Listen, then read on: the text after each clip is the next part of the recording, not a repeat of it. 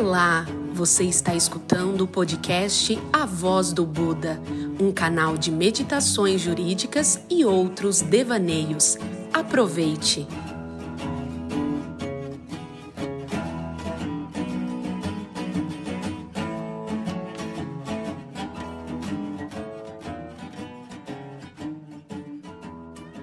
Como vai minha cara? Como vai meu caro? Quarto episódio da Voz do Buda um ambiente de meditações jurídicas e também de alguns devaneios. O podcast de hoje tem um viés mais jurídico, mas prometo não usar um linguajar tão técnico. Mesmo jurídico, ainda assim, ele não traz verdades polidas, ele se propõe a tão somente trazer divagações. O episódio de hoje divaga sobre as unidades de conservação o tema é duplamente pertinente. O primeiro motivo é que a renomada revista Science publicou ontem um estudo afirmando que reduzir o desmatamento e o tráfico de animais reduz a chance de termos pandemias. Daqui a pouco eu falo mais sobre esse estudo. O segundo relevante motivo desse podcast é que a Lei das Unidades de Conservação, a Lei 9985 de 2000, conhecida como Lei do SNUC, né, o Sistema Nacional de Unidades de Conservação, completa 20 anos no final de julho, colecionando uma série de avanços, mas também, diria eu, de percalços e desafios. Mas o que são unidades de conservação e de onde elas vêm? Como um importante instrumento da política nacional do meio ambiente, a implementação de unidades de conservação é o estabelecimento de determinada área ambientalmente relevante. Seja por sua beleza cênica, seja por sua importância na rota migratória de animais, seja por espécies de flora que só lá nascem, seja para dar maior segurança jurídica a populações tradicionais, seja porque a área tem um extenso banco genético de espécies, rochas, solos, expressões culturais antigas, seja por qualquer outra justificativa, ou até todos os motivos que eu acabei de falar juntos. Se você já teve o prazer de estar desde o Parque Estadual de Bitipoca, ou Parque Nacional do Iguaçu com as suas cataratas, ou até o Parque de Fernando de Noronha, a Reserva Extrativista Marinha do Soure, não importa. Hoje são mais de duas mil unidades de conservação no Brasil.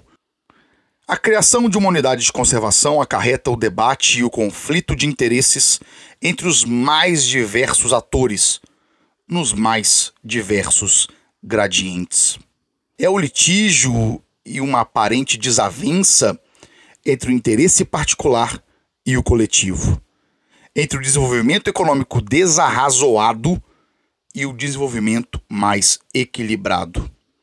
É o conflito entre a propriedade privada e a preservação ambiental. Em lados opostos de desenvolvimento, o mercado e o capital, com suas multifacetas e seus subprodutos, e as florestas, onde travam desde dos remotos uma batalha por manutenção e valorização. Essa contenda não é nova. Veja o capítulo 14 do livro bíblico de Isaías, o qual narra a comemoração das árvores após a queda de um rei assírio. Abre aspas. Eles dizem: Agora que você foi posto no chão, não surgirá ninguém para nos derrubar. Bom, a defesa ao meio ambiente, que você sabe é fundamental à manutenção da vida sadia, seja de gerações presentes como as futuras, traz consigo uma forte carga de valores em prol da preservação não somente do homem, mas também do meio de forma autônoma.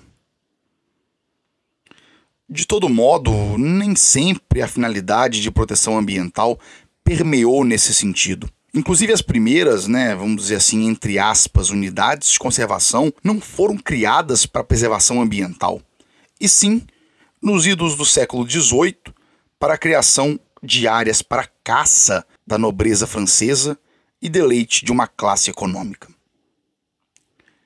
Inclusive, bem ressalta o professor Paulo de Bessa, uma das reivindicações da Revolução Francesa era assegurar ao povo o direito de caça, o direito à caça enquanto um direito humano importante. Será mesmo?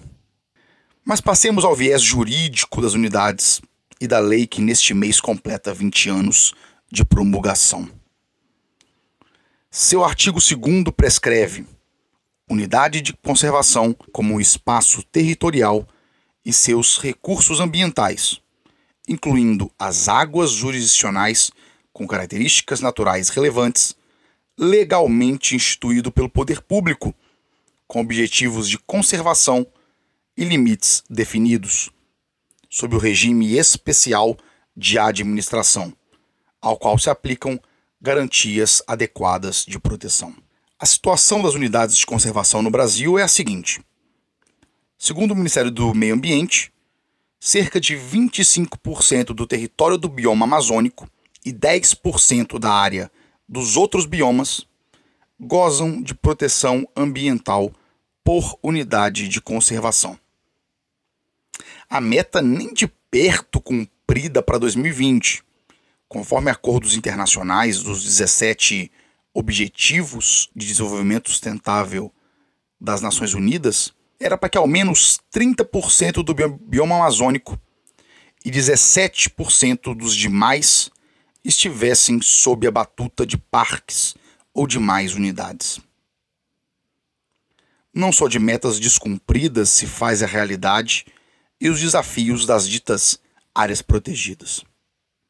Em sua grande maioria, as unidades de conservação não detêm regularização fundiária, ou seja, a legalização das áreas afetadas com limites bem definidos e o registro correto. Boa parte das unidades não permitem a coexistência com propriedades privadas, ou seja, devem ser precedidas de desapropriação e indenização aos proprietários. Muitas das vezes, uma diretriz distante da realidade.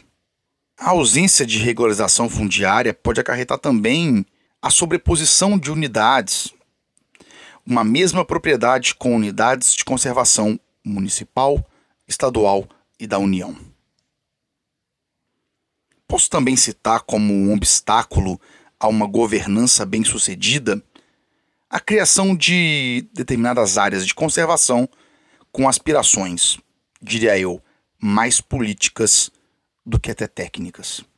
Ou até mesmo as unidades em terras indígenas, com um avanço notório de garimpos e madeireiros ilegais, quase que de forma institucionalizada ou num silêncio estatal sepulcral. Os maiores índices de desmatamento ilegais hoje ocorrem sim em unidades de conservação.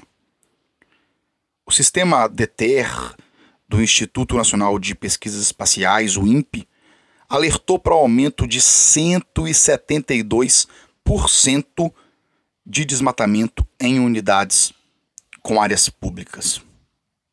Mas o que tem a ver os desafios das unidades de conservação e o estudo publicado ontem na revista Science? Vou te explicar intitulado Ecologia e Economia para Prevenção de Pandemias, em uma tradução livre. O trabalho realizado por diversos pesquisadores de universidades de várias partes do mundo, o investimento em preservação ambiental, como a efetiva redução do desmatamento e do tráfico de animais, pode precaver o surgimento de novos surtos virais em seres humanos. Junto a isso, o custo de prevenção é notoriamente menor que o preço combativo gasto com pandemias, como até da SARS-CoV-2, o novo coronavírus. Segundo os autores, se pudéssemos mensurar a preservação ambiental do planeta, seriam necessários cerca de 22 bilhões de dólares, mas um custo ainda menor do que os 2,6 trilhões de dólares que já foram gastos no combate à Covid-19. Argumentam ainda que a redução do desmatamento é primordial para evitar a oclusão do ciclo de animais silvestres hospedeiros em contato com humanos, já que os locais onde 25% da vegetação original foi perdida tendem a ser focos de transmissões virais. Bom, somos um dos países que mais preserva ou temos áreas, em tese, preservadas. E definitivamente não sabemos lidar com isso. Não sabemos. Um forte abraço e até o próximo episódio da Voz do Buda.